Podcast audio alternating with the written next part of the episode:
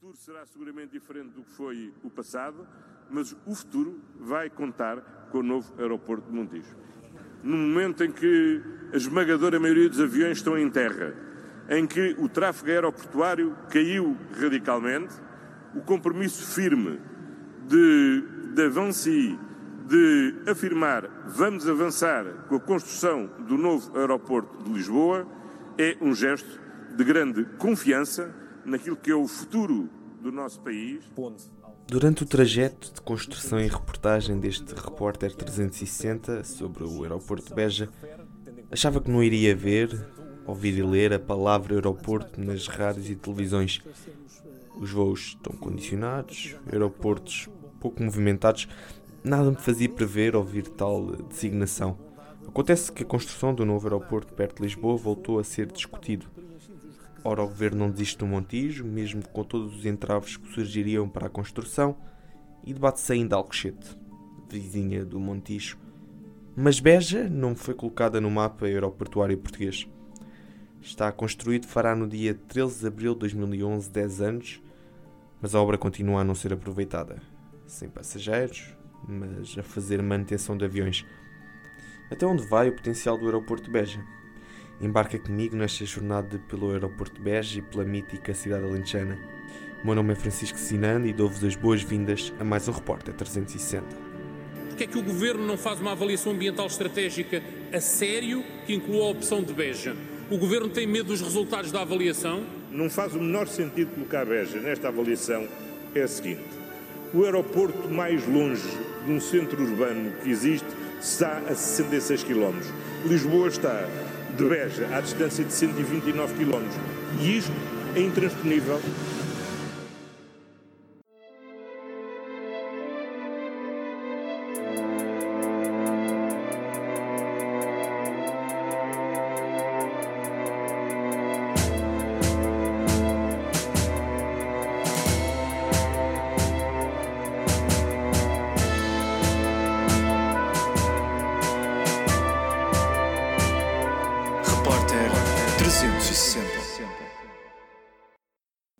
não pode ter um equipamento como o aeroporto de Beja sem o valorizar. Não me parece que o aeroporto de Beja possa substituir um aeroporto nacional. Não, não concordo com isso. Eu, nós o que precisamos é ter um bom aeroporto nacional. Portanto, o aeroporto de Beja nunca deixará de ser um aeroporto regional e não perde importância por isso. Porque nós estamos a falar de uma região extraordinária, com um potencial extraordinário, em que esta infraestrutura, que não está totalmente aproveitada, como várias vezes foi prometida aos, aos alentejanos, eu estou a falar de anos de promessas e, portanto, o que eu estou a dizer é que concretizem-se de uma vez estas promessas no contexto do aeroporto de Beja. Nós não podemos, são dinheiros dos nossos impostos, não é um aeroporto que não está aproveitado. E, portanto, o que eu defendo seja a estrada ou o que for, é que, enquanto país, enquanto cidadão. Em Beja existe um aeroporto que continua a dar que falar. É mais um tesouro em solo alentejano que continua a não ser aproveitado. Dez anos depois, as expectativas que tinham sobre o aeroporto são totalmente diferentes daquelas que surgiriam no voo inaugural. Nesse dia, Aníbal Reis Costa, antigo presidente da Câmara Municipal de Ferreira de Alentejo e atual vice-presidente da Comissão de Coordenação e Desenvolvimento Regional do Alentejo, esperava que o aeroporto tivesse um outro destino do esperado. Nós, quando, quando avançámos para isso, naturalmente tínhamos uma grande expectativa e isso parecia-nos perfeitamente natural, aliás, parecia natural que toda a gente naquela altura nos deu um grande, uma grande atenção, grande destaque, porque uh, estamos a falar de, de, de, de, uma, de, uma, iniciativa que na altura teve zero custos, zero custos para, para, para, para a Câmara Municipal de Ferreira, foi uh, patrocinada por uma data de empresas da região, uh, empenhadamente, que, que, estavam nesta, neste, é, é, é, acho que é importante dizer isto, Francisco, estavam nesta, nesta iniciativa com um grande um espírito, não só um espírito económico, alguns foram por uma questão de saber o que é que se passava em Cabo Verde, se havia alguma, alguma possibilidade de nós, nós potenciarmos alguma coisa em Cabo Verde, mas, acima de tudo e sobretudo, o destaque a dar ao aeroporto de Beja, que era algo, repara, um aeroporto, na, desde o aeroporto de Faro, na década de 60, nunca mais foi inaugurado um aeroporto em Portugal. E verdadeiramente isso aconteceu no dia, no dia 13 de abril de, de, de 2011. Nós, quando entramos no aeroporto, uma das primeiras reações que tivemos foi da modernidade, muita utilidade daquelas, daquelas infraestruturas. Basta dizer que o, Terminal Civil era muito melhor, com as necessárias dimensões, naturalmente, com, as, com, as, salvaguardar essas dimensões, mas era muito melhor, por exemplo, com o aeroporto, com o aeroporto de Ponta Delgada, com, já, não, já para não falar na, na, nos aeroportos que nós depois utilizamos em Cabo Verde, seja na, na, cidade da Praia como na, na Ilha do Fogo. Para nós era uma coisa perfeitamente natural que aquilo tivesse um seguimento normal, porque foi um investimento que foi feito por parte do Estado português em conjunto com a União Europeia. Uh, já nessa altura, há muitos anos que se fala, mas já nessa altura se começou a abordar a questão de, da sobrelotação do aeroporto de Lisboa e parecia-nos perfeitamente natural, normal, que uh, o aeroporto de Beja uh, se, assumisse, se assumisse como um verdadeiro aeroporto continental, quarto aeroporto continental, como nós dizíamos. O pouco aproveitamento do aeroporto continua a ser incompreensível aos olhos dos portugueses e existem algumas razões que podem justificar o fracasso.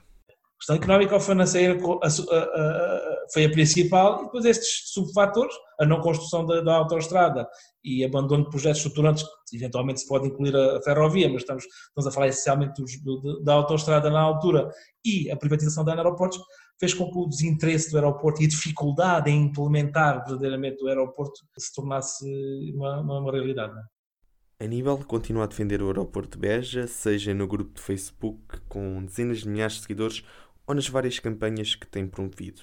O ex-autarca não diz ser contra a construção do aeroporto de Montijo, desde que não se esqueça de Beja. Eu, nunca. Quando me dizem assim, ah, mas o aeroporto de Beja substituiu de Montijo, eu acho que substituir o Montijo, ou pelo menos o que está projetado com o Montijo, é difícil. Porque estamos a falar de, de dimensões diferentes. É? O aeroporto de Beja seria sempre uma situação complementar ao aeroporto de Lisboa, como pelos vistos se fala que o Montijo será a Portela mais dois, ou seja, se fala também que haja uma, complementaridade ao aeroporto Humberto Delgado, não é? Portanto, isto não, lá ver se a gente se entende, a gente não, não está aqui a querer nada de, de megalómano, nem nada que não possa ter algum tipo de discussão. Agora, um, o que me sempre perturbou um pouco, e isso foi isso que me levou a desenvolver várias iniciativas e civicamente dar o meu contributo, foi preocupar-se exclusivamente com a criação do novo aeroporto, no caso Montijo, porque decidiu-se que era o Montijo, com todos os problemas que daí advêm, e por isso simplesmente esquecer-se a questão de Beja. Isso é que não pode ser. Eu acho que isso, quando diz, ah, eu sou contra a questão do aeroporto Montijo, sou contra, se não se pensar na, na questão de Beja primeiro. As mais-valias do aeroporto passam ainda ao lado da opinião pública. E este está, nós temos dito sempre isso, nós dizíamos, já depois de uma data de gente disse, este está construído e pronto a funcionar. Aliás, eh, ultimamente foi criada uma infraestrutura de manutenção, um hangar, quem passa lá todos os dias ou vê com frequência aeronaves a serem, a serem reparadas na, na, na, por via da, daquele protocolo que existe ainda com a iFly, com, a, enfim, com, outras, com outras empresas. E, e nesse aspecto, um, o aeroporto tem condições eh, para assegurar isso. E tem uma coisa muito importante, mais importante do que outras todas dos quais quer, que é a questão da expansão. Nós não estamos limitados por qualquer expansão, nós aqui no aeroporto, nós não, estamos limitados por qualquer expansão, construção, não há qualquer tipo de problemas nesse sentido, temos felizmente uh, o grande à vontade, grande conforto a nível de tráfego aéreo, portanto, não, temos desse problema qualquer, eh, qualquer, quaisquer limitações para além da questão das dormidas, do aspecto hoteleiro, da, da dinâmica que existiu, a própria existência de quadros técnicos no aeroporto, que são fundamentais, a, a, questão da criação de atividades relacionadas com o aeroporto, é? com o turismo do aeroporto, temos vários casos, os rentacares, temos a parte de hum, refeições, de, enfim, uma data, um sem número de, de situações que que é muito prático para muita gente esteja, que esteja só eh, na, na área metropolitana de Lisboa, neste caso, em vez, de estar descentralizado. A questão do abastecimento de combustível, etc. Enfim, há muitas atividades que estão conexas com uh, o, desenvolvimento do aeroporto de Beja. O aeroporto de Beja ou de qualquer um aeroporto, não qualquer uma infraestrutura uh, aeroportuária. E isso, só por isso, em si, diretamente, já era, já era muito significativo numa região, como falámos há pouco, deprimida e com problemas demográficos fortes e com necessidade de, de, de dinâmicas acrescidas. Vocês parecem adolescentes histéricas a lutar com almofadas. Ah, tenho imensa. Desinfeta a máscara. Hum.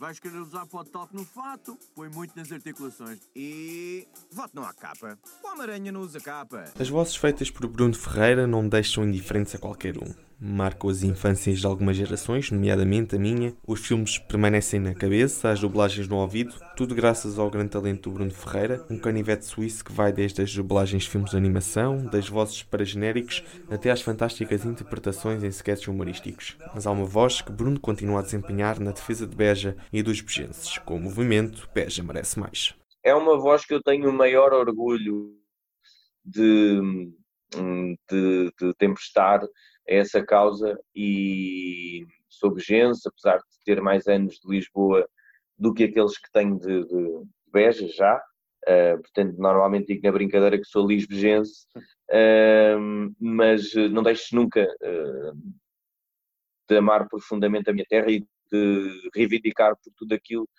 que, que aquelas pessoas que lá estão, que lá vivem, precisam e têm, e têm direito e o movimento aparece por causa de, de, do comboio para salvar o comboio em Beja. Eu, quando entro uns anos mais tarde, nós uh, uh, alargámos o, o âmbito do, do movimento e alargámos-lo para um conjunto de infraestruturas que eram necessárias para, um, para a coesão territorial, chamemos-lhe assim, de Beja e também do Baixo Alentejo, Beja enquanto capital distrito. Um, e, e, e, diziam respeito, continuando ainda com o comboio, mas também juntando a isso o tema de, das estradas, portanto a ferrovia, a rodovia, uh, o aproveitamento do aeroporto de Beja e a questão da saúde. Conhece bem a estrutura existente antes do aeroporto. O aeroporto é uma adaptação que é feita depois pelo Estado português através da Força Aérea de uma valência deixada pelo governo alemão que a explorou durante umas décadas no século passado e aí construiu, uh, na altura da Guerra Fria, e aí construiu duas pistas de 3 km cada, uh, que são pistas únicas. É, é, é, aquele aeroporto, aquela base, na altura não era um aeroporto, aquela base aérea e as suas pistas eram as quartas no mundo inteiro em termos de protocolo com a NASA, onde podia aterrar o Space Shuttle ou seja, que já não existe, mas eh, estamos a falar do século passado. E isto dá para perceber a dimensão uh, e a qualidade uh, uh, e aquela estrutura que ali estava construída. A falta de vias rápidas é um grande entrave para o aeroporto ser acessível. E o aeroporto não tem vias de acesso.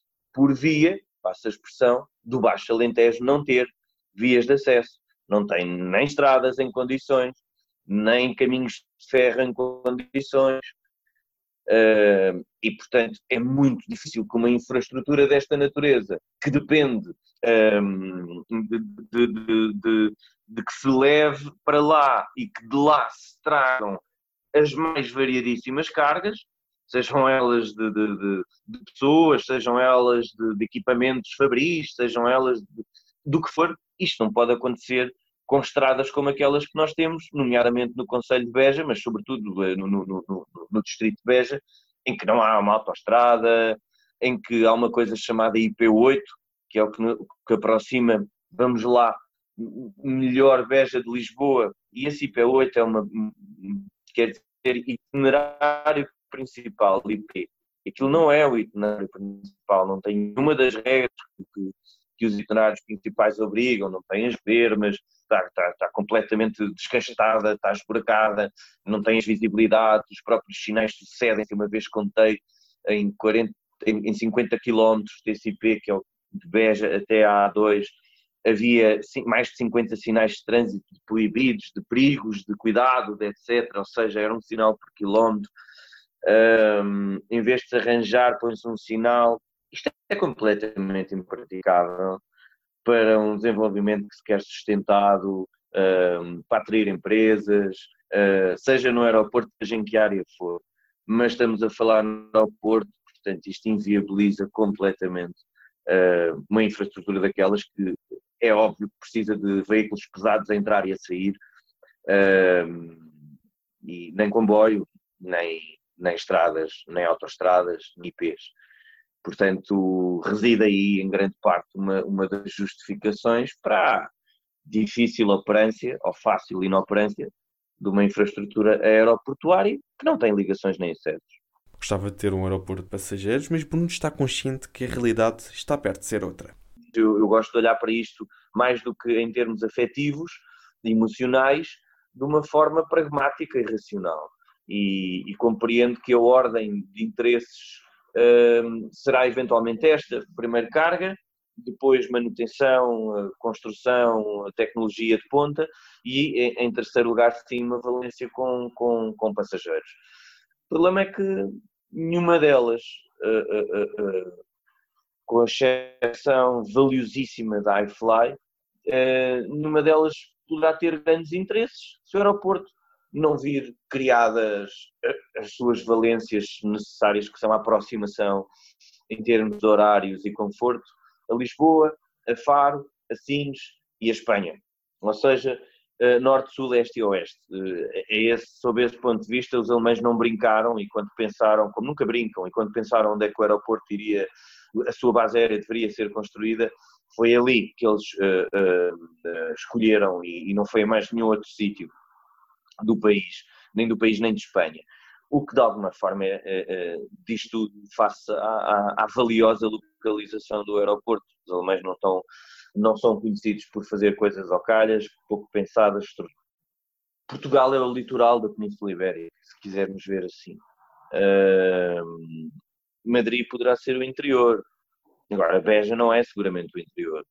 De cima do castelo quase conseguimos ver o mar. Portanto, é, é, é mais, uma, é mais uma, uma falácia que fomos criando aqui ao longo dos tempos, que é o interior e o litoral. Portugal não tem interior nem litoral. Portugal é uma faixa costeira da península.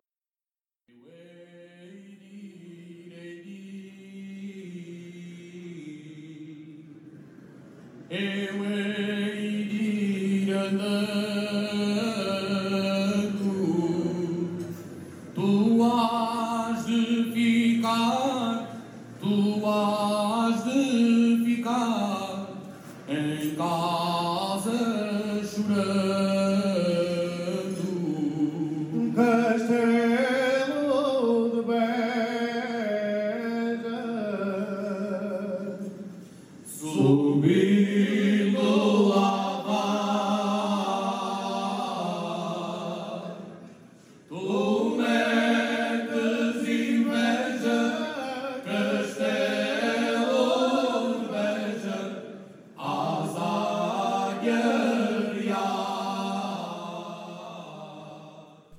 tempos mudam e o belo canto sobre o castelo de Beja parece-me fazer um outro sentido para mim nos dias de hoje.